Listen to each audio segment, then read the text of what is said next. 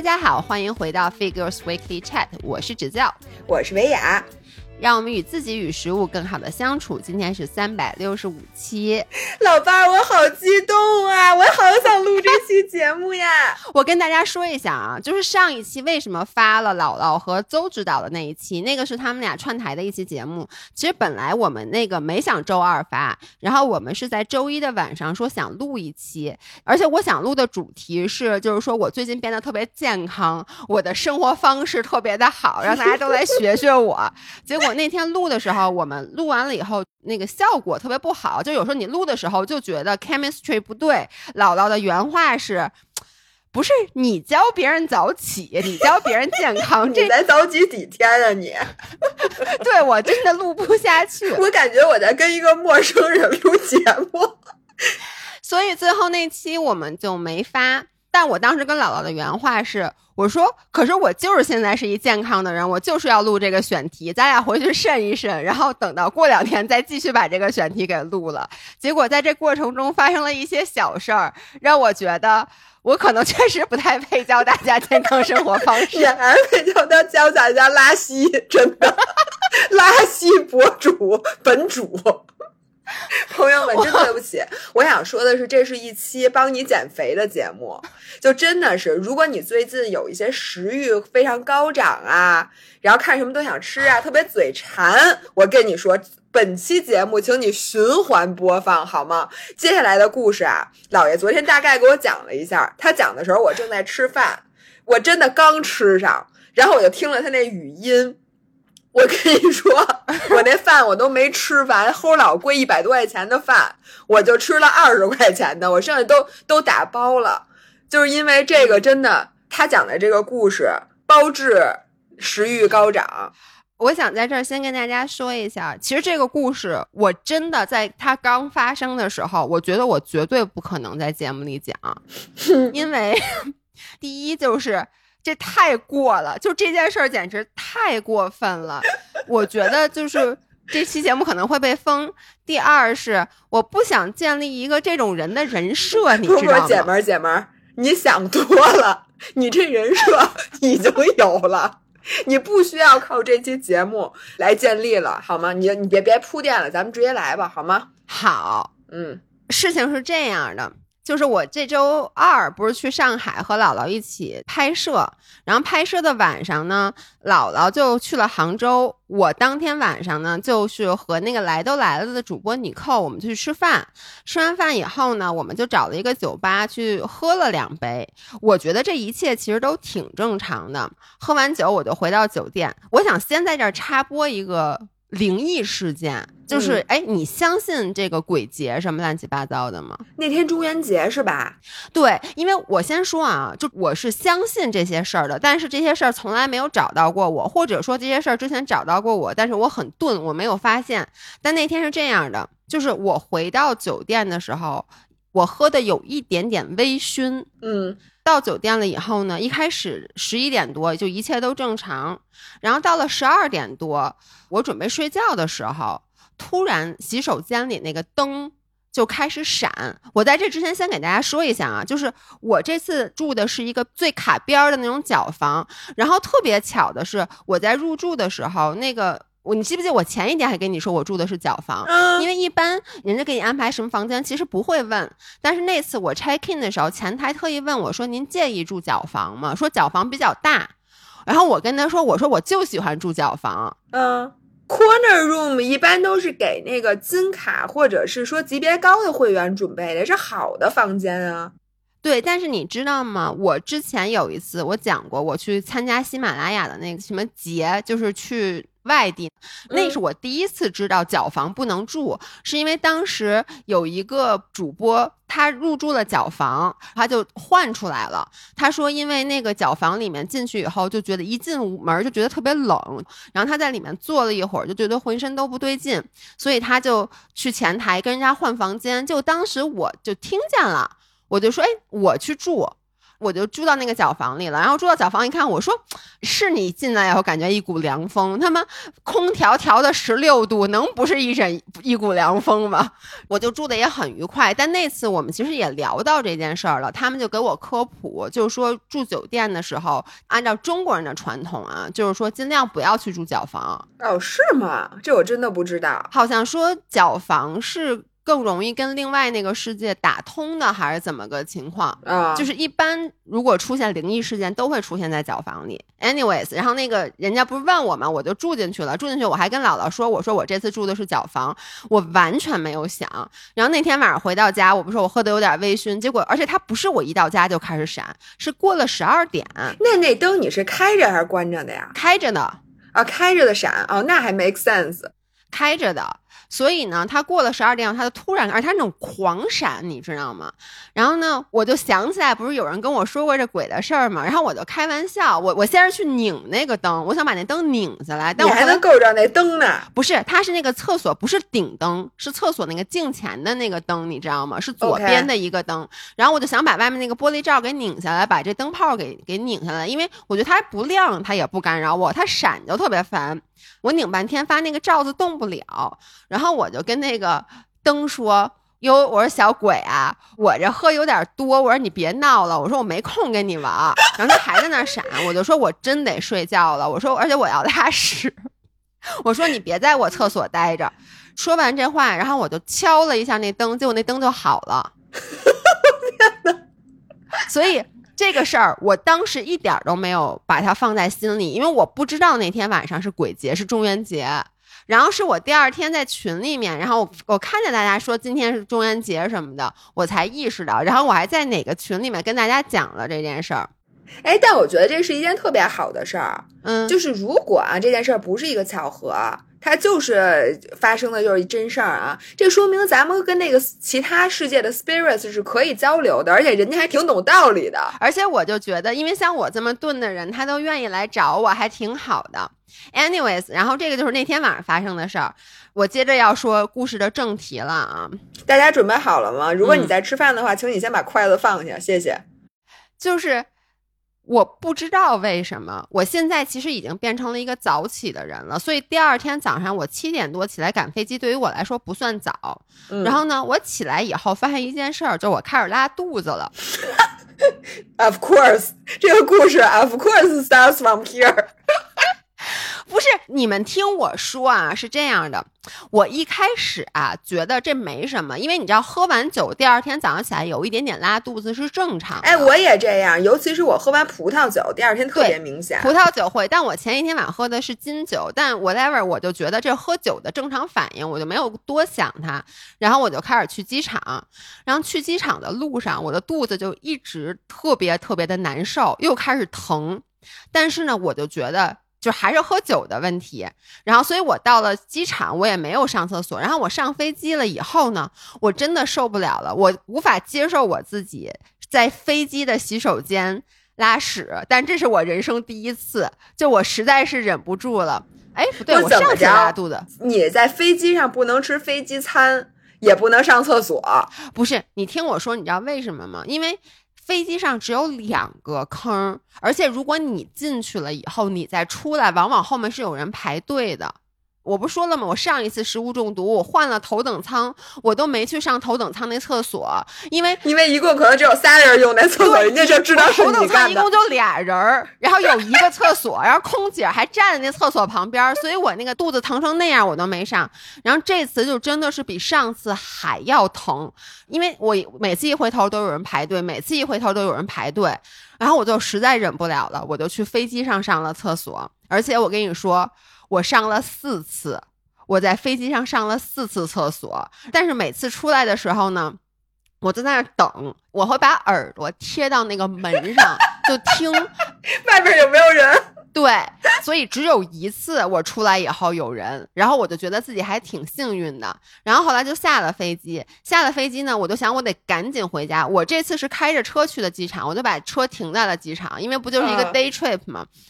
但是后来我一点不夸张，我已经走到了那个门口，我那个肚子突然就是像有人拧了你的肠子一样疼，我一下头皮就开始发麻那种的。我说不行不行，我说我这要开自己的车，我可怎么办？我不可能开车，当时就是我觉得我脚底下都是软的，我站不住，所以我又折回来，然后去到那个厕所，那个厕所吧，就是我我必须要给大家解释，你们听我说这样，那个厕所一共有三个坑，然后呢，那个手指它是在外面的，就是那个。琼海机场的厕所里面是没有手指的，嗯，所以我先是在外面咣咣咣咣咣拽了好多好多手指，这素质真低，这人不是，我是想垫在马桶圈上，你知道吗？啊啊啊！然后呢，因为你在外面，你上那种坐着厕所，它里面又没有手指，而且我，你知道我是什么情况？我得用多少手指吗？所以你知道，我就怀里跟抱一孩子抱了好多好多的手指，那个手指一直到我下巴颏那么高。结果呢，我本来是想进第一个坑，结果我正往那边走的时候，突然有一女孩就噌一下就窜进去，就进了第一个坑。然后你就心里想说：“姐们，你可不知道你在跟谁抢。” 但是因为当时第二个坑也是空的，所以我就没有等第一个，于是我就抱着手指就走进了第二个坑。但是当我把门锁上，包已经挂在旁边那个上面以后，我回头一看，我傻了，我发现这个马桶吧。它坏了，它没有马桶圈儿，也就是说我没办法坐在这个马桶上上厕所。这个哎，今天要给大家讲的是傻子的故事。一会儿我要给大家讲一个傻子，就是他一直都坐在马桶圈，就是没有马桶圈的那个缸瓷缸。这个人咱们不点名吧？对，不点名，不点名。但是我不行啊。这个时候呢，我就在想，我要不要出来，就是去换一个马桶？哎，不是，你就不能直接坐那个陶瓷上面吗？不是，你能想象那种？琼海机场那个厕所不是特别干净，你知道吗？行，反正这你已经做出了你的选择，行吧？没有，我还当时有一个选择，就是我可以出去去换等第一个或者换一个。但我一拉开门的时候，我就发现外面已经排满了队，因为我本来是坐在飞机最前面的，结果那后面那个飞机人全都下来了，就已经排满了队。我不可能等，因为至少得有，我觉得有七八个人。就是因为你现在放弃了这个机会，你得过号重排了。对，我得过号重排，所以我就把门关起来。而且你开门的那一刹那，你已经暴露了。对，就后面所有的人都看见你了，都知道你在二号坑里。对，我在二号坑里，于是我就又把门关上，然后呢，我就做了一个我这辈子可能是我做的最差的一个决定。就这期我刚刚听完一农他们录的《宁浪别野》，他们说你在做决策的时候会经过哪些步骤？有的你是深思熟虑的，有的你是拍脑袋。我当时拍了脑袋，那这个决定做的非常非常改变了你的一生，改变了我的一生，因为我当时一拍脑门儿，我说嗨，那我就撅着上呗。于是我就使用了类似于咱们女生在外面上公共厕所尿尿的那个姿势，也就是说是一个深蹲的姿势，但是呢没有蹲那么低。没有蹲到大腿平行地面，你因为那个姿势你坚持不了太长时间的。对你跟地面还是有一个钝角的。然后呢，嗯，这个钝角改变了你的一生。这个钝角改变你，我后来我想，侯世尧，你 use your head，你顿脚，那你菊花指向的方向就不是垂直向下的呀？你怎么没有想到呢？你数学不好，真是毁了你的一生呀！一根切线，它没有切到应该切到的地方上。对，大家自己脑补一下。你接着说。因为一般我们如果就是女生尿尿的话，尿尿它是向前的，所以即使你是一个钝角，但因为它向前，所以它是垂直向下。就这个夹角最后变成了一个直角，它垂直向下，于是最后你的尿液会进入马桶坑。但是当时，因为你的菊花是 垂直于你的屁股的，也就是说，它没有垂直于马桶的内部，所以长话短说，就是我上的时候我都不知道，因为我肚子太疼了。然后我上完之后，我一回头，我真的没办法给你们讲这个故事，我的眼泪。简而言之。就是继我毁了一个三亚机场的马桶盖儿之后，我毁了一个琼海机场的水箱。我真的特别对不起大家。但是因为你们能想象我还是拉肚子，所以不它是等于你太往后了，对吗？不是因为我是拉肚子，它不是固体。所以你把水箱喷成了棕色是吗？是我的天哪！而且你的纸也不够把它都擦干净的，对吗？是的，因为我一开始我回头之前，我已经用了大部分的纸去清理我自己，然后，但这个时候问题就来了，外面还有很多的人。我不可能现在出去，绝对不可能，因为这个马桶水箱已经被我毁了。这还不是有时候你上完厕所马桶冲不了吗？出去会跟下一个人说说别用这个了，这个马桶冲不了，你知道吗？但是这个我不能跟人家这么说，你确实不能。而且外面排了很多人，因为我一开始吧，我上厕所的时候我是戴着耳机的，我还在听闲聊。然后呢，回头看水箱变成这样了，我当时就想，那我怎么办？然后我就把耳机拿了下来。这个时候，苹果的降噪就消失了，你就听见外面好多人，然后有洗手的，有排队的，推着箱子的，因为一共就三个坑。我现在只想叹气，就听见我两边这个门开开关关的，然后过了一会儿还听到一个对话，我觉得那个对话是真的是我当时最不想听到的对话，就是两句话，一个是有一个人进来说：“哇塞，这么多人啊！”另外一句话说：“哎，还没排到你呢。”然后那个女孩说：“那中间那个不知道为什么一直不 出来。”然后，哎，请大家现在想象一下我老伴儿的处境，就是因为他待在一个已经完全被污染的地儿。我想知道你是以什么姿势在那里边待着的？我站着，然后你听我说呀，我站在那儿，我都无法形容我当时的那个尴尬和难受，因为。我首先啊，我心理上肯定是很尴尬的，但其实我更难受的是我生理，因为我当时已经开始不舒服了，你能理解吗？因为你昨儿不发低烧来着吗？对，就是我第一，我腿都是酸软的。就有点站不住的感觉，而且你知道吗？我包巨沉，因为我这次去上海出差，我只背了一个小包，特别小的一个包，我还背了我的化妆包。我们俩以为我们会录播客，我还背了我的录音笔。结果拍完摄以后，我要把好多东西不是拿回万宁吗？就是那衣服，我还要回来接着拍，我就把所有东西都塞到那个小包里。那包特别特别沉，嗯，然后我当时就背着那个包。我腰还特疼，因为你能想象，我刚才可是以那种深蹲的姿势上了一个大号。然后你的包一直都没有摘，是吗？我的包一开始摘了，但是我后来在就是你没有把包放在水箱上吧？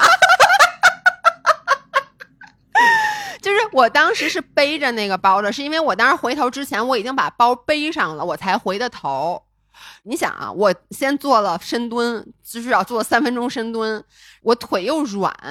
肚子还在很疼，但我当时不可能继续上厕所了，已经，因为 这个时候我是彻底的失去了坐下的可能性，但我又不可能再用。我想你在如此狭小的一个空间里，而且这一大半都被你污染了，对，那你现在怎么办呢？我现在开始替你着急。我我后来我告诉你怎么着啊，我就靠在那个一个隔壁的门板上，因为我我真的当时有点站不住了。就是我有点被自己给吓着了，我就靠着那包靠在那门板上，我靠在包上，然后呢，我就拿纸把鼻子给堵上了。天哪！因为太恶心了，对吗？对，而且我还不敢看。我不知道为什么，我我我也我我我我懂我懂我懂，我不敢看，然后我就眼睛一直瞟着那个门门底下的别人的脚，对对对对对，门底下别人的脚，心想不会一会儿又来一航班吧？我这还能不能出去了？今天 我不会要在琼海机场过夜了吧？就是你就听见前面那个坑和我身后的那个坑，一会儿开门关门开门关门，我从来没有觉得日子过得如此漫长。我就在想，不是你们在飞机上都他妈。不上厕所，啊非得下来上厕所，是不是？然后我觉得我这样得等了大概得有，我觉得至少得有五分钟，因为坑太少了，然后人太多了，就女生上厕所本身就慢。然后我最后终于觉得外面没有动静了。你知道有的厕所的门板是有缝的，琼海机场的门板一点儿缝都没有。我可以，我我 太缺德了。一点儿都没有。而你知道吗？它底下的那个门特别特别低，就是下面那缝不够宽。我蹲下，我想看看从底下看看脚，但是我我蹲下，我一低头，你的包就蹭在了水箱上，不是我那特别重的书包，咣一下就砸到了我的头，我差点一头跪在地上，你能想象吗？因为那包巨沉。真的，我真的蹲下了，但是我低头以后，那个包都已经把我头给坠到离地也就那么两三公分的样子，我还是看不见。然后我就站了起来，轻轻地打开了那个门。然后我一打开那个门，发现有一个姑娘居然还在洗漱，然后我咣的一下就把门关上了。然后我又在里面站了好久，真的可能站了得有一个世纪了。然后我突然听到旁边那个门开了，进去了一个人。那个人又出来了，出来以后旁边没有再进去人，于是我就知道这个厕所肯定是空了。你还挺聪明，我我真的很聪明，但是我跟你说啊，就这结果并不是好的，因为后来我告诉你是什么，是旁边那个进去又出来的是打扫厕所的阿姨，就是，所以你出来的时候就正好要进来打扫是吗？对，就是你听我说呀，就是他是这样的。因为一开始我还在里面的时候，我感觉有人推了一下我这门，他觉得我这门有人，他就去了旁边那个。他进去以后出来了，没有人再进去了。我以为我安全了，殊不知那是一个阿姨，她在挨坑打扫，所以她推了我的门，觉得我这门里还有人，她就先把旁边那个打扫了。打扫以后呢，她没有站在厕所里等，她靠在了门口等着。你能想象吗？我当时一开门，我看外面没人。我背着包就往外冲，结果到门口差点跟阿姨撞了一个满怀。然后这个时候阿姨 就是要进去打扫，我觉得这个时候我又做了我第二个决定，我抓着阿姨的手，我 literally 抓着阿姨的手，给她鞠了一个很大的躬。我跟她说：“阿姨，对不起，我把第二个马桶给弄特脏，对不起，阿姨。”然后我真的就是落荒飞奔。就是往外面狂奔，你能想象？就我真是跑出去的。我直到出了那个候机厅的大楼，我觉得我才安全了，因为我特别怕阿姨进去看了以后拿着笤帚出来追我。姐们儿，我跟你说，本来咱们这期呢是要录一些犯傻的故事，嗯，但我觉得你讲完这个故事之后，你让所有其他的故事黯然失色，真的。不是，我跟你们 说，出去以后，我坐在车里，我久久不能平静，因为太惊险了，太惊险了，我所有的肾上腺素都分泌到了极致。我跟你说，我跟你说，我坐在车里面，我一点不夸张，就是我手指抖，就是我浑身都在发抖，也不知道是因为你肚子疼抖，还是刚才被吓的抖。我就跟姥姥发微信，然后你扣当时给我发微信说一个别的事儿，我就跟他说姐们儿，我说我昨天晚上喝酒，然后没想到今天这个拉肚子特别特别严重什么之类的。他说他说天哪，那你这就是酒精过敏吧？那你这不能喝酒啊！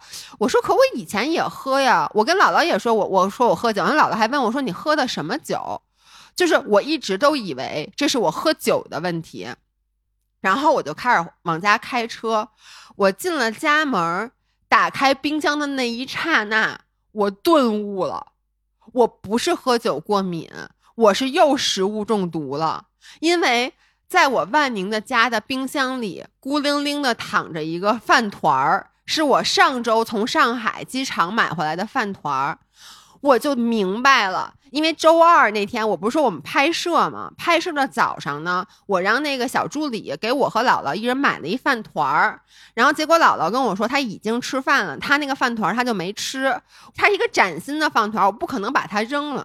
那个饭团里面有鸡蛋，有蛋黄酱，有鸡肉。OK，它所以它是一个七幺幺的那种饭团。对对，就是对，就是七幺幺罗森的那种饭团。而且姥爷肯定是因为考虑到我 gluten free，所以给我买了一个饭团这种东西，特意为我准备的。我就说嘛，我说因为你肯定只能吃那个，那我也吃那个。结果没有想到，姥姥说她早上起来已经吃了一个无麸质的面包了，那个饭团，并且人家都已经加热好了，你知道吗？OK。然后我吃了我的，我就把姥姥的那个吧，就放在了我的书包里。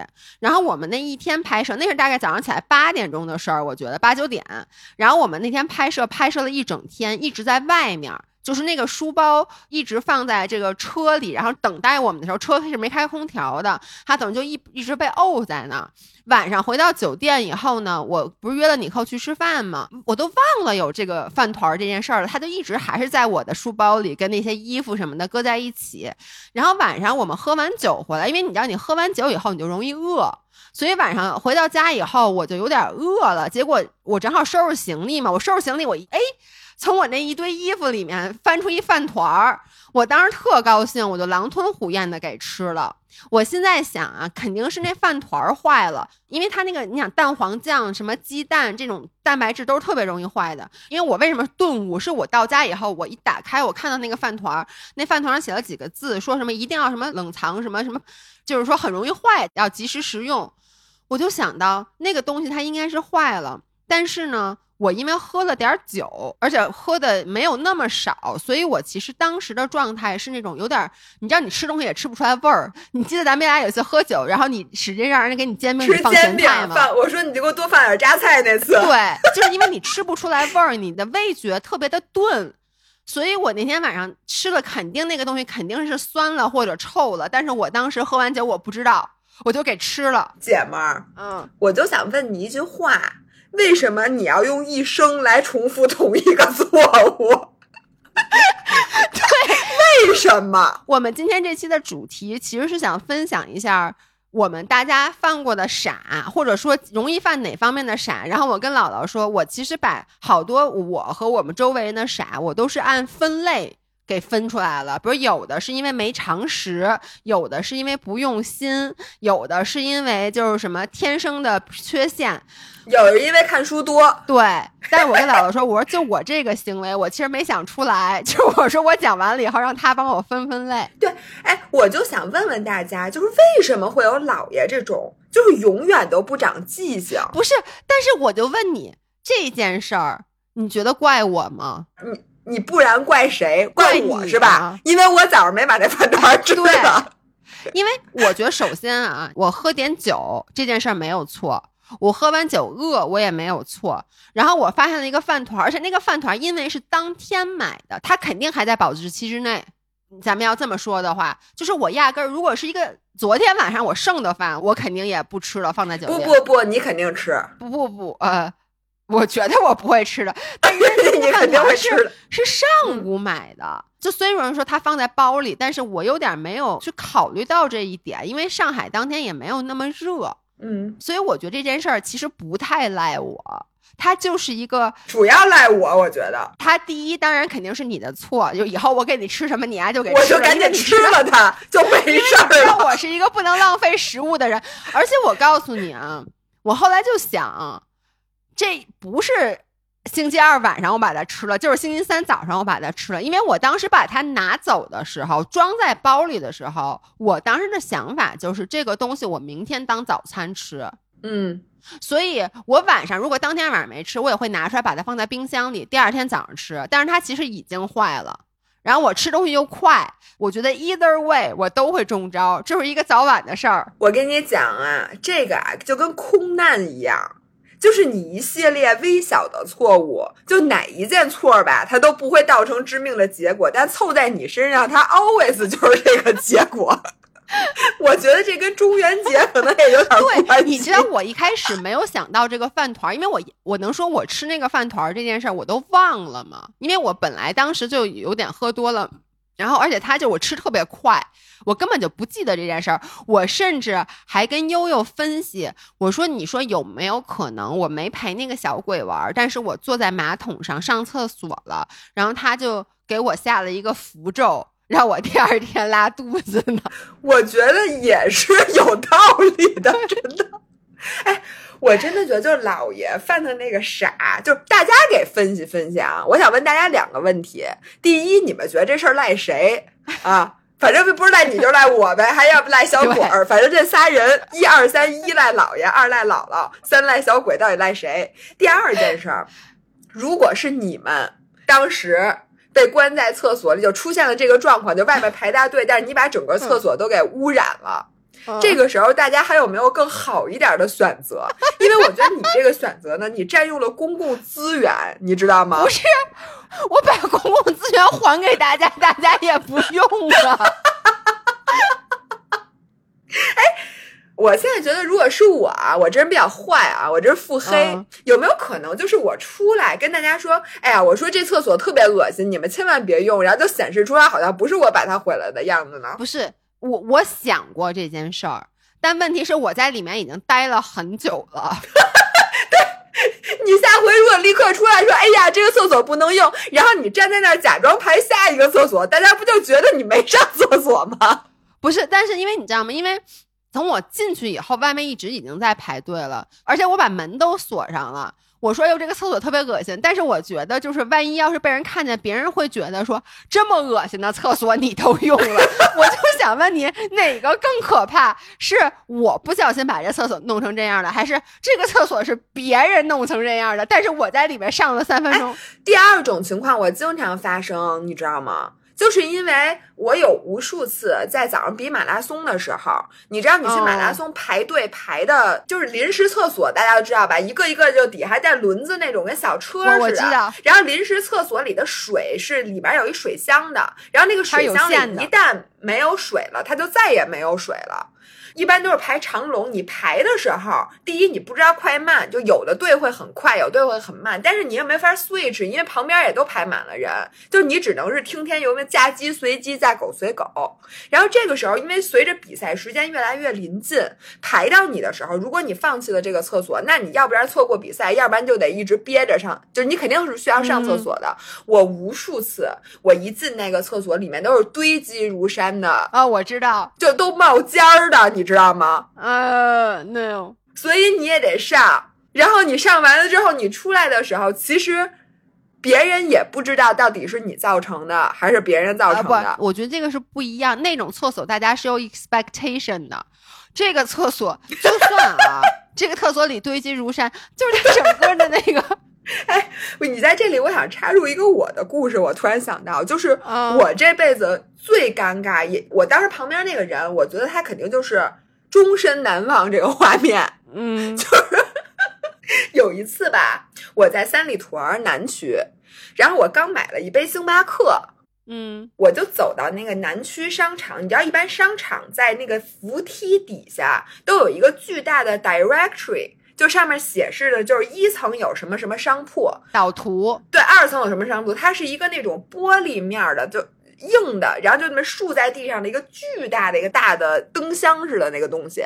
然后我就记得当时我站在那儿喝了一口咖啡，丢那咖啡在嘴里，然后我就看见那个 directory，突然一下我就特别特别想咳嗽，我就你知道就跟你被呛到了一样。嗯。在我实在忍不了的时候，这时候突然有两个人刚刚走到我旁边，也在看那个 directory，然后我就实在忍不了，我就 一下，然后一整口咖啡喷了满满的一个那个 directory，然后全是咖啡，然后上面就在一直在往下流，就是你整个那个玻璃面板上都是我喷的咖啡，是不是还反射到了人家身上？肯定的，我自己身上也都是。然后这个时候那两个人就是看看我，再看看那 directory，我当时就不知道我到底是该走呢，还是跟他跟他们对不起呢，还是该去擦那个东西呢，无比的尴尬。但是我可以共情你，这个时候真的没有任何可以缓解这个尴尬的办法，对我，你只有去面对它。我能说，我把这个故事讲给大家以后，我不尴尬了。我想替整个海南的机场整个海南的机场跟您说一句，侯小姐，不是，咱们能不能换一个地儿糟蹋？咱们不是，咱们别老我上糟蹋次不海南行吗？你上回是三亚机场，嗯，这回是琼海的机场，还差一海口的。不是，咱们能不能放过海南啊？为什么？How old are you？老是海南？我我我也不知道，所以，anyways，这个故事就到这儿了。你现在也无法去把它归类为犯傻的哪一种，对吧？我觉得我这个傻是不是就是 我觉得呀，没有必要归类，真的。你你赶紧把老爷公那事儿给我们讲讲就行，一会儿我再给你归类，你快说吧。好吧？对，然后接下来我是想分享一个老爷公的故事。我觉得老爷公所有的犯傻都是不上心。嗯，就我不是老说老爷公特别笨吗？我之前讲过他很多的故事，如果大家没有听过的，可以回去听。我讲过老爷公装圣诞树的故事，讲过老爷公切 bagel 的故事，讲过老爷公补袜子的故事。任何一个故事拿出来，你都觉得不可思议，就一个人怎么能这么笨？但后来我就发现，他其实更多的他那种笨就是他不过脑子。哎，贴文帘这故事我给你讲过吗？没有。那天晚上我给齐老师讲。齐老师笑死了。齐老师说：“说你是怎么跟张涵过下去的？” 我妈果然是一个情商很低的妈妈说出来的话。啊，不过齐老师跟这么跟我说话，我已经非常非常正常习惯了。嗯，就是我给宁浪别野买了几个那种门帘儿，就大家想象一下，就那种门，你可以在你的这个门大门口贴一个纱帘儿，然后那个纱帘呢四周都是固定在这个门框上的，然后呢纱帘中间是开了一缝，那个缝两边有吸铁石，就是就你从中间进来，它会自动再吸上。对。然后呢？那天呢，正好老爷公在，我就跟他说：“我说你帮我把这个门帘给贴门上，因为它高嘛。”嗯。然后我当时跟他说的时候，他想都没想，说没问题。然后我说：“你知道怎么贴吗？”他说：“我知道呀。”我就觉得他肯定不知道。我说：“你过来，你坐下。”然后我就找到了淘宝我买的那个那家店。让人家给我发了一个安装视频，其实都不需要，因为非常简单。但是我还是坐在那儿和老爷公一不不是，等会儿等会儿，纹帘儿，其实你需要做的仅仅是把周围四周三面给固定在门框上就行了，对吗？对。老爷公也觉得是这样，所以他觉得他他会，但我就说咱俩还是看一下。然后就是我和他真的一起看完了那个大概五十多秒的一个安装视频。嗯，其实它很简单，就是这个门帘儿吧，它怎么粘在门框上，这个是那个点。它这个门帘儿是上面是一个魔术贴，就这个门帘儿那个四周那个边儿是那种绒绒面的。然后呢，他会给你一卷胶带，是魔术贴那个胶带，那个魔术贴的胶带呢，一面是尺儿。就抓住那个绒绒那种齿儿，大家想象一下那种魔术贴。另外一面呢是那种强力胶，就那种三 M 的强力胶。所以你要把三 M 那个强力胶就贴在那个门框上嘛。那个视频里反正教的非常的清楚。于是呢，我就相信了他，我就开始干别的了。过了一会儿，我发现老爷公就站在那个门门前面，就在那使劲抠吃那个门帘那个边儿。看见我过来，他说：“哎，你过来。”他说：“我没指甲，说你帮我把这个给抠下来。”我就走过去近看，就是他在正在拿指甲使劲在刮那个齿儿，就是那个魔术贴齿儿那一面，就在那刮哧它。嗯，我说你干嘛呢？他说这里面应该有胶。他接着就把那个齿儿那面放在了门上，又拿下来说：“你看它这样是粘不上的。”然后那个门帘是应该这样的，就是它这面是绒绒，你先把那个齿儿那一面和这个粘在那绒绒上，对，都给粘上，然后呢，再把外面那层那个那个纸给揭下来，这样不都是胶了吗？你再把它拎起来粘在门框上。结果呢，老爷公先把胶那一面摘了下来，把胶贴在了蓉蓉上。然后让齿儿朝外，妄想把齿儿贴在门框上。我当时就你能理解我的那个，我真的跟人家急了。如果他什么都没说还好，他主要是他跟我说他没问题，这么简单小意思。而且他刚看了一个五十多秒的视频，我相信五十多秒的视频一定就只说了这一件事儿。对，只说了这一件事儿，而且一共这胶就两面儿。对吧？你要不就把它贴对，要不就把它贴错。就首先你怎么可能把想把胶贴在绒绒面上呢？而且你把它贴在绒绒面上，你不会觉得这齿儿是不可能粘在门上的吗？然后我就跟他说：“我说不是张涵，我说不是张涵，我就给他撕了，我说你得把这个齿儿跟这个绒绒面咬在一起，这个胶再贴在门上。”但你知道，他等于已经毁了一卷那胶带了。这就是为什么赵一农的门框上现在还没有门帘儿。等他毁了一卷胶带嘛，我就把那胶带扔了。后来我第二次给他的时候，我说你明白了吧？齿儿和绒绒咬在一起，然后你最后再把这个胶撕下来。而且我说你是粘的时候，一边粘一边撕，你别全撕下来再去粘，因为那个强力胶特别粘，它万一粘在别的地方，它就脏了，就粘不住了。他说好。然后呢？过一会儿呢，我就看他就拎着那个门帘儿，就开始往往那门上要贴了。嗯，我说等等，我就把他制止住了。你你能想象那个门帘儿是这样的？就是我买那个门帘儿是侧开，什么意思？就比如说这个纱帘儿整个是一面儿，然后它是二十八分，在嗯二八分的左边二、右边八的位置，它中间是那个开口。为什么呢？因为门把手在这个位置，嗯，这样子你每次掀那个门帘儿的时候，你把那个门磁吸弄开一点儿，你把手伸进去以后，正好是那个嗯门把手的位置因为手，他给安反了。对他把那个接缝的那个地方弄到了门那头，就是那个门轴的那块儿。等于说，如果你想进这个屋子的门帘儿，你得把这个门帘儿整个的掀起来，这样子蚊子什么就全进去了。这样你才能够着门把手。对。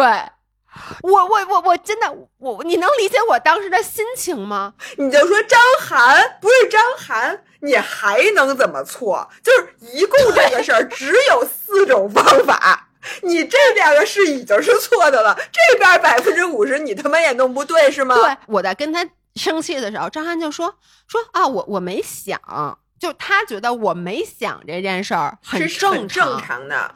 然后我就跟他说：“我说，任何情况下，你看到一个非对称的东西要安装的时候，你不得想想到底安哪边儿吗？对对，就是你对称的，我能理解你不想，但它是一个非对称的东西，那你肯定是有一边正一边反的，对不对？”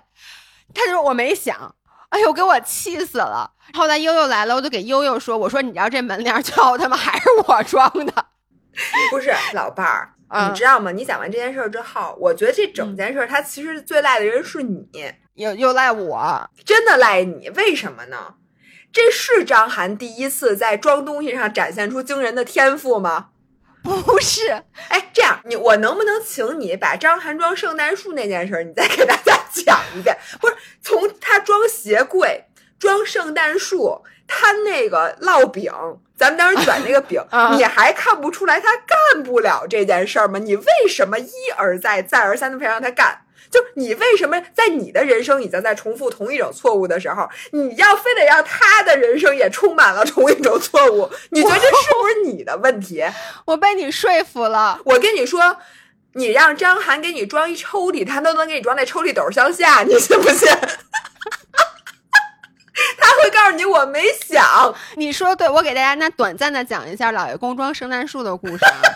我跟你说这故事，这我是不是亲眼见证了这故事？我对这故事印象太深了，因为后来张涵又又给你，演示了一遍。他又给你演示了一下你们。家灯也是反的，就是你们家那扇叶片儿，你记得吗？你们家那电扇嗯，那灯的那叶片儿也是反的，就是他吹出来风是往上走的。反正老爷公有一次他给我装了一个鞋柜，哎，不是一个鞋凳儿。你能想象鞋凳啊，凳子它上面是平的，然后它四周那个边边会延下去，对不对？嗯，然后呢，你把那个腿儿再接到那个，等于把它盖在那个底下那个架子上嘛。老爷公装完以后，那四周那边边是朝上的，就是他把那个鞋凳儿的那个面儿给装反了。装在下边了。对，就是，哎呦，我我无法给大家形容，就包括我们去罗京家帮他装那个床那围栏，你看见了吗？就全是我装的，到最后，我看出来了，就是他们俩又站在边上张着嘴。因为你知道吗？就他们完全不会动脑子，就是。这个东西，比如说怎么拆、怎么装，反正装圣诞树那故事是这样的：那圣诞树吧，它是底下有一座儿，是一黑色的十字交叉一个座儿，然后那圣诞树呢，你买的都是三节儿，反正你先把第一节儿放上去，歘一解开那绳子，那叶子就倒开了，然后第二节儿再接在第一节儿那个上面，它中间不是有根棍儿吗？然后那次是到最后一节儿的时候，我忘了是我接电话还是有快递来了，我就把那个最上面那个圣诞树那尖儿给老爷公，我说你帮我装上，我说我去那个拿东西，然后我再回来以后，你们想象一下，那圣诞树前两节已经装好了，就是一个差一个尖尖的圣诞树在那，老爷公正拿着那圣诞树的那个尖儿。对着它像端一把冲锋枪一样，横着三百六十度的在对着那个圣诞树你所以你念念有词说这个装哪儿啊？就是他想把那尖儿，就以为那树歪脖了。我给大家讲一个，就是为什么张翰会有这种误解呢？就是因为那个圣诞树，如果你买过，你知道它来的时候，在你没散开它的时候，它是一根棍儿似的东西，对，它给绑起来了，而且它铁丝儿的，它掰的，嗯，你看不出来它上面有那么多的印儿，就你看出来就是一些叶子，并且呢，它最底下那部分是最大的。然后中间那节儿是少一点的叶子，最上面那节儿最细，然后底下那两节装好了。如果打开的时候，其实你就觉得上面那一部分呀，它就应该和其中的一片叶子是长差不多的。我去，是不是？我终于懂他的逻辑了，因为这些年我都没能理解。你这么一说，他为什么会要横着杵，对吧？对我之前真的一直无法理解，但我现在。我懂，就是因为它上面那个东西啊，它没有给它掰开，他以为那个圣诞树的每一个都是我那么横着插进去的，没错，所以他才会拿着它横着杵。但问题就是，你也不想想，一共就三节儿，你现在看这个圣诞树的形状，你觉得它缺哪一节儿呢？哎，你这么说，我我好像没有对这件事儿那么愤怒了。哦，是吗？因为本来我觉得他其他的错误我都能理解，他说我没想这件事儿，我本来是觉得你没想也不应该，但是你这么一说，你现在嗯，就他没有想这是一个尖儿，OK，明白了。我现在就觉得吧，就是人呀，就是如果你知道，你看前几件事你都非常生气，对吗？嗯。你下一次就不要再让他做这件事儿了，行吗？行，不是你听我说啊，你也知道，我们家装修所有的家具都是我装的，就是凡是买来自己装的都是我装的。我基本上已经很少 ask 老爷公去在这方面帮助我了。我那天一定是有别的事儿，我忘了我是在干嘛。我甚至还拍了视频，我可能就是在拍视频。反正我一定万不得已，不到万不得已，绝不让他干这事儿了。而且。我觉得这件事儿太简单了，它不是组装。我当时跟老公说一句什么话嘛？他跟我说，我又没有装过这种门帘儿。这句话你听完就更生气了。我说张维雅他们家的门帘儿都是小曹阿姨装的，你小曹阿姨装过门帘儿吗？人家都能自己装上，所以这个是我当时的点。Anyway，我觉得你说的对，但是我跟你讲，我现在发现。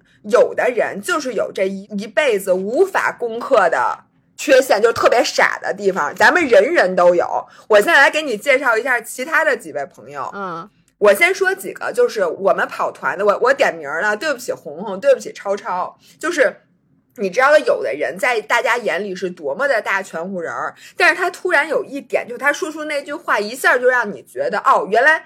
他也这么傻，只是他傻的深藏不露。我相信老爷公在其他的一些领域是没有人想到他在这方面会笨成这样的。当然，咱俩也有了。啊，然后我先说红红那天，我真的惊了。我们一起跑步，嗯，然后他那天下午要去上海，于是我跑步的时候呢，我就跟他说：“我说红红，我说我建议你坐高铁，我说因为最近的这个航班都不太靠谱。”然后大家知道红红是谁啊？首先，红红是北大毕业的。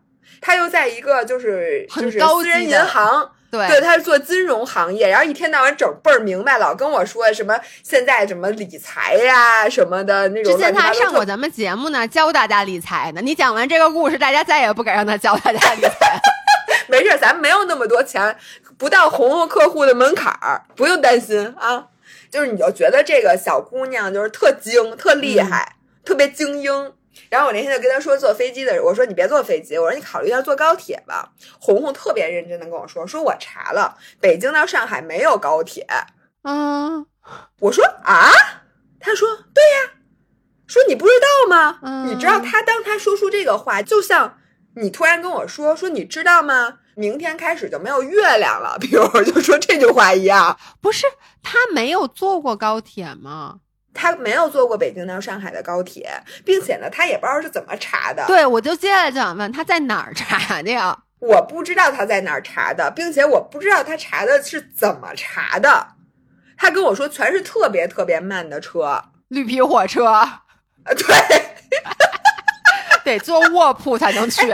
你能理解？就是你觉得一个人的 common sense，首先你如果。就是比如你查到北京到上海没有高铁，你会想什么？你会想今天的高铁票卖完了，嗯，你绝对不会得出一个北京到上海没有高铁的结论，对吗？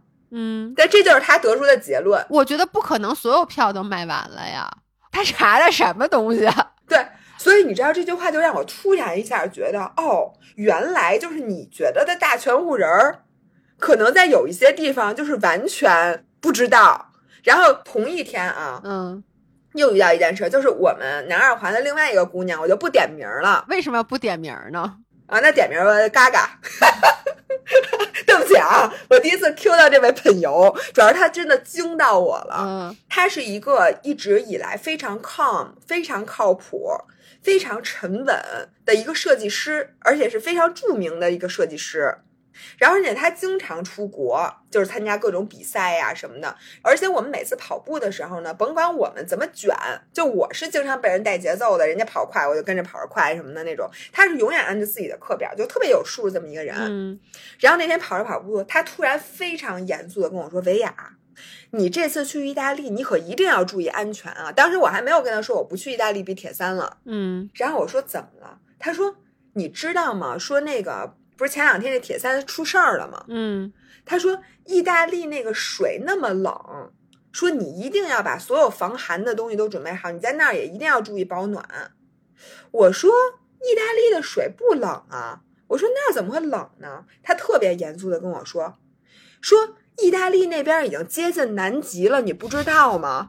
说那离南极那块儿，那南极那水多冷啊！说你不要掉以轻心，你赶紧查一查。说你得把防寒胶衣呀、什么什么胶帽、什么什么所有东西你都带着，什么羽绒服啊什么你都带着。你在那边这么极限的环境，你们一定要注意安全。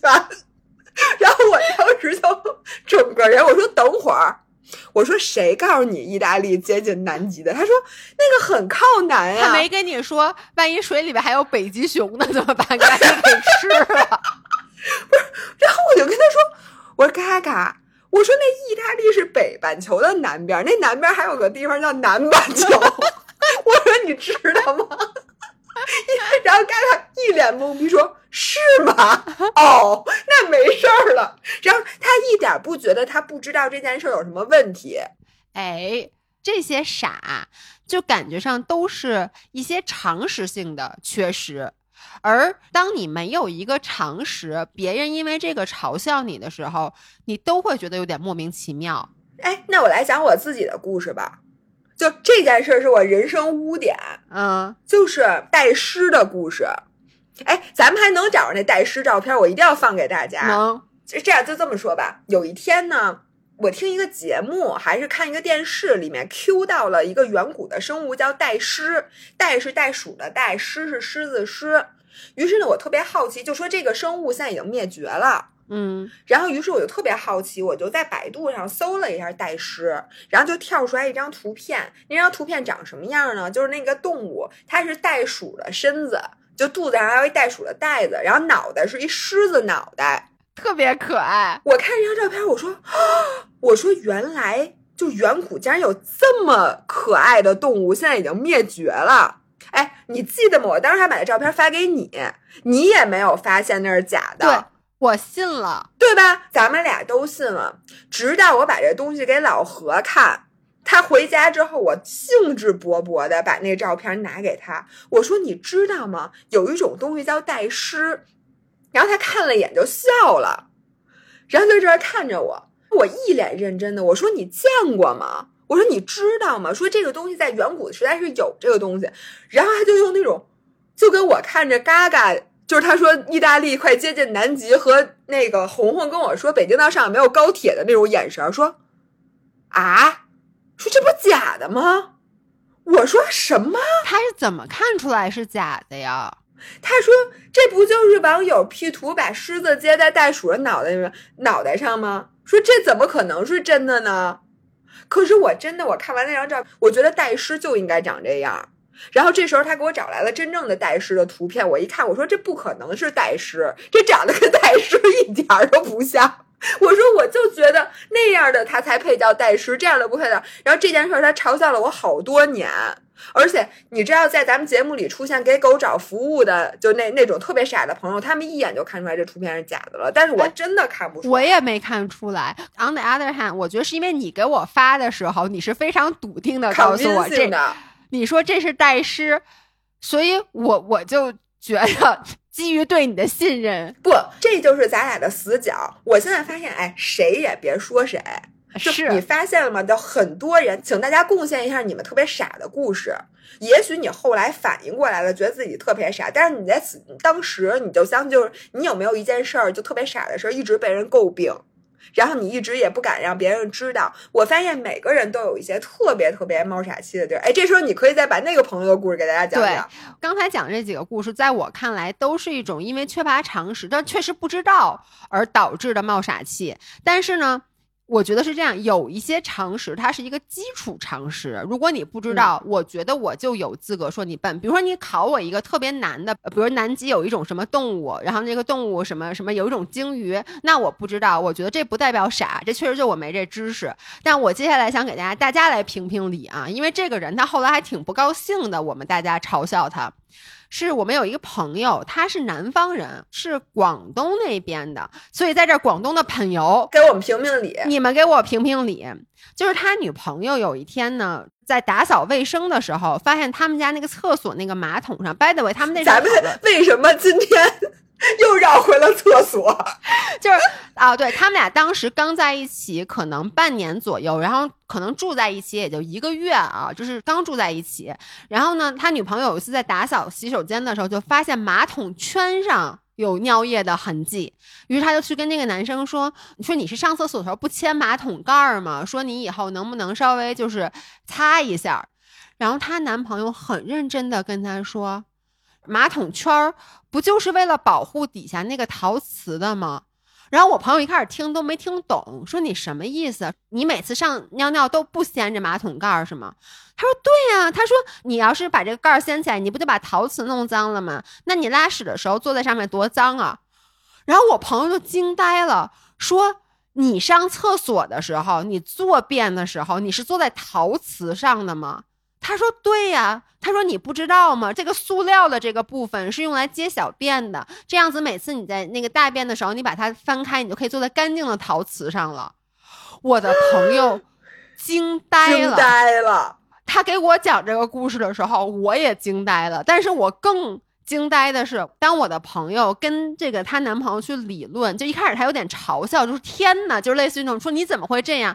首先，那个男生特别生气，急了。他急了，他觉得我朋友不尊重他，并且他无法被说服，那才是正确使用马桶的方法。无法被说服赢了，因为咱们没有一个教科书是教怎么使用马桶的。对，所以当这件事儿最后被证实，他确实使用的方法有误的时候，他给的理由是因为我们南方，他说我们南方都是蹲坑。哎，还真是，广东都是蹲坑。对这个同意，就是说你如果小时候一直用蹲坑，你没有用过坐便，我能理解。但是首先啊，大家都是现代人，咱不是古代人。第二就是你哪怕你没有用过坐坑，你第一次用坐便的时候，没有人教你，你你你的本能反应，那玩意儿多凉啊，主要是对，而且多硌呀。你这么一说，真的也没有人教过我耶。就是这玩意儿确实没人教，不，咱们可能是有父母教过，但是我就想说，我说我认识广东的朋友也不少啊，我说要不然我去问问他们是怎么使用马桶的，我还真去问了一位我广东的朋友，他跟我说他的使用方法是跟我一样的，所以这不是一个南方特殊的使用方法，你知道吗？就我觉得这件事儿简直让我惊呆了，然后这个就是我觉得一个非常典型的，是没有普遍意义上的常识。这个我还真不是特别同意。哎，你看过那个贫民窟的百万富翁吗？嗯，看过呀。你记得他当时真的答不出来那道题，是关于那个钱的，关于那个 dollar。对，是。但是问题是，就是这个男生他的背景他不是贫民窟的，就是人家不不不，这跟贫民窟不。我的意思就是说。每个人的成长环境，我真的觉得都造成了一些知识死角，而且这种知识死角是很难被发现的。对，这个我同意。你会和谁？除了咱俩的播客里，你会在哪儿学习到使如何使用马桶？和你拉稀的时候该怎么办？一定要坐下，一定要坐下。这种知识只能在咱们的播客里才能略窥一斑，在别人就是你的男朋友、女朋友、你的爸妈、爷爷奶奶、老师、同学，没有机会被纠正。就算你这么多年都用的是错的，基本上也很难被发现，因为你上厕所的时候要 all by yourself，你知道吗？这个我倒是同意。你要这么说，我在想，大家洗澡的时候会不会有一些东西是用错的？比如说那个喷头，怎么什么意思？什么朝天花板上滋是吗？我不知道，I don't know。浴液不是用来吃的，浴液是用来洗内裤的。我真的就觉得，我肯定现在也还存在着一些，我我认为全地球人都跟我一样，但是其实不是的这种事情，只是它很难被发现而已。也有可能，所以我现在真觉得谁也甭说谁，真的在 在这方面。那你们也别说我，我们已经说累了，我替你们试了错。我跟你说，如果不是我今天这个播客，下一次有一个姑娘，如果她想拉肚子的时候，然后她因为没有时间在马桶上垫那个坐垫，她想我就干脆撅着，就一下先先解决一下，然后她就会出现同样的这种 悲剧事件。对。但是我最后想给大家贡献几个故事，我觉得咱们今天也不必要把这些搞笑的故事给分类啊，或者是没有这个必要了。我我接下来就给大家讲完俩故事，咱俩就下班吧，好吗？因为我现在特别饿，而且我一会儿还有一电话会。但是当然，我屋里没有过期饭团，请你放心，我一会儿会吃点低森 food 的。我给大家讲啊，大家还记得在远古时期我们的播客里，我 Q 到过一个给狗找服务的人吗？就我再给大家重温这条故事，就是这个人呢。嗯，我们简称为 A 吧。他们家有一只大边牧，突然有一天呢，那个边牧了就不爱吃饭了，于是他就特别着急，然后就去问人家那个宠物店的那个人，就说：“哎，说我们家狗最近都不爱吃饭，是怎么回事儿？”人家就问说：“你们家狗多大了？公的母的什么的？”然后就跟他说：“说你们家狗应该是发情了。”嗯，然后这个时候他就说：“那怎么办啊？”然后那个人就看着他说：“那没办法，你要不就给它阉了。”当时他就是一脸不解的跟他说：“说那你们这儿有没有服务啊？” 然后那个人说：“啊，说什么服务啊？”然后这个时候 A 急了，跟那个人理直气壮的说：“说你们这儿不是有宠物酒店吗？那你们都有酒店，那怎么没有服务啊？就是那种就觉得这件事儿怎么可能没有呢？就这位同学，这个人现在最近开始运动了，嗯，他开始运动之后呢？”被我们给整懵逼了。每天，前两天呢，首先是我们跟他说说，你最近应该注意一下，就是你老风吹日晒的运动嘛，说你应该抗抗氧化，吃点这种抗氧化的东西。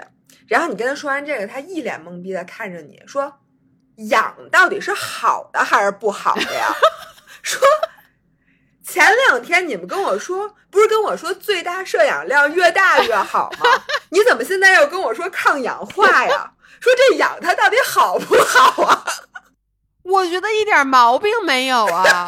哎，我能跟你说，这个我要是不知道，我也会问。我觉得我从小到大经常会遇到这种矛盾点，哎。问题就在于他说完之后，罗京也觉得他说很有道理。对呀，我特别能理解他们的点，因为都是氧，嗯，一个要抗，一个要提高。我倒不是最大摄氧量啊，但我第一次就是听说要抗氧化这件事，我也是不解的，因为我觉得氧是好的呀，你你还想吸氧呢吗？吸氧，对，那你想吸氧，你干嘛还抗它呀？那你到底吸它还是不吸它呀？我我懂。这个跟常识没有关系，这是你们的解释有问题。这也是我觉得现在这个世界上、这个社会上对很多名词的滥用。我错了，我真的错了。然后我再给你讲一个故事，就是我无肤质。我跟你知道这个人的这个理解能力，就是我一跟他说无肤质，他整个人就都不会了，就把我把他给直接整不会了。我们那天点了烤鸭，嗯，然后呢，我就跟他说，我说。我这烤鸭我吃不了，因为我现在要吃无麸质。然后他摸着自己的皮肤就这样说：“什么叫无肤色呀？说什么无肤色呀？就摸着自己的皮肤，你知道吗？说什么肤色？然后这时候我就想，我我要不甭跟他说话了。嗯旁边的人也在讨论无麸质，就是人家就问我说：“你为什么要吃无麸质啊？”然后我就跟他说：“我说我甲状腺不太好，我想吃，就是我有点肤质过敏，我想吃这个什么的。”我刚说到这儿，他突然瞪着大眼睛说：“说 无肤色为什么会攻击前列腺啊？”我跟他说：“我说不是前列腺，我是甲状腺。”这时候他说：“啊，这线还不一样啊！说这甲状腺跟前列腺不是一个线啊。”然后我就想问他，我说：“哥们儿，我有前列腺吗？我就估计前他肯定。不知道你没有前列腺，他肯定不知道是吗？对他肯定不知道你没有前列腺。因为他觉得所有的线都是一个线，就是前列腺和甲状腺都是一个东西。对，然后这时候跟乳腺也一样。他听说这玩意儿攻击前列腺就急了，这时候那个服务员走了进来，然后来给大家上那个烤鸭的小料。当时某些人已经喝了一点了，嗯，直接说：“服务员，说这个有无肤色的吗？这个饼。”然后这时候这服务员也懵逼了，说：“啊，先生，说你说啥？”然后他就说：“这个小麦有饼吗？”指 着那饼说：“这小麦有没有饼？”让旁边的人赶紧解释说：“服务员，服务员，就这个饼有没有不带小麦的？”然后这个时候，旁边那服务员突然说：“水稻是大米。”对，水稻就是大米。然后这个时候，我已经不知道屋里这些人都在干什么。然后我赶紧就说：“行，我这饼啊，我吃还不行吗？就咱们不要再讨论无麸质的问题了。就是整个屋里的人，就是被我整的，就是乱七八糟，没有一个人说的都是一件事儿的。对，所以这个人大家也就听一个乐子啊。这个人在现实生活中就很少能找到这么蠢的人，但我其实跟这个人是 soul mate。你发现没有？就是他的很多点我能秒 get。涵涵跟他也是 soul mate，对，有一次我们吃冰棍儿的时候，这哥们儿说说，哎，你们知道就那冰棍儿有挺好吃，那冰棍儿那高老庄，然后对 就是他们都没听懂，我立刻就知道这是中学高，我也我跟你说，姐们儿绝了！就当他说有一冰棍儿特好吃，是高老庄，我整个人都惊呆了，我就一点儿都没反应过来。这时候某些人脱口而出“中学高”，我就想说中学高跟高老庄有个只有一个高字儿，高字儿，不，somehow 我能跟你说，我是一个具有灵性的人，就是我是因为你把你们家那地儿叫海碗居，对对对对对就是你也从来没有把一个牌子念对过，基本上。对，不是我，我告诉你为什么啊？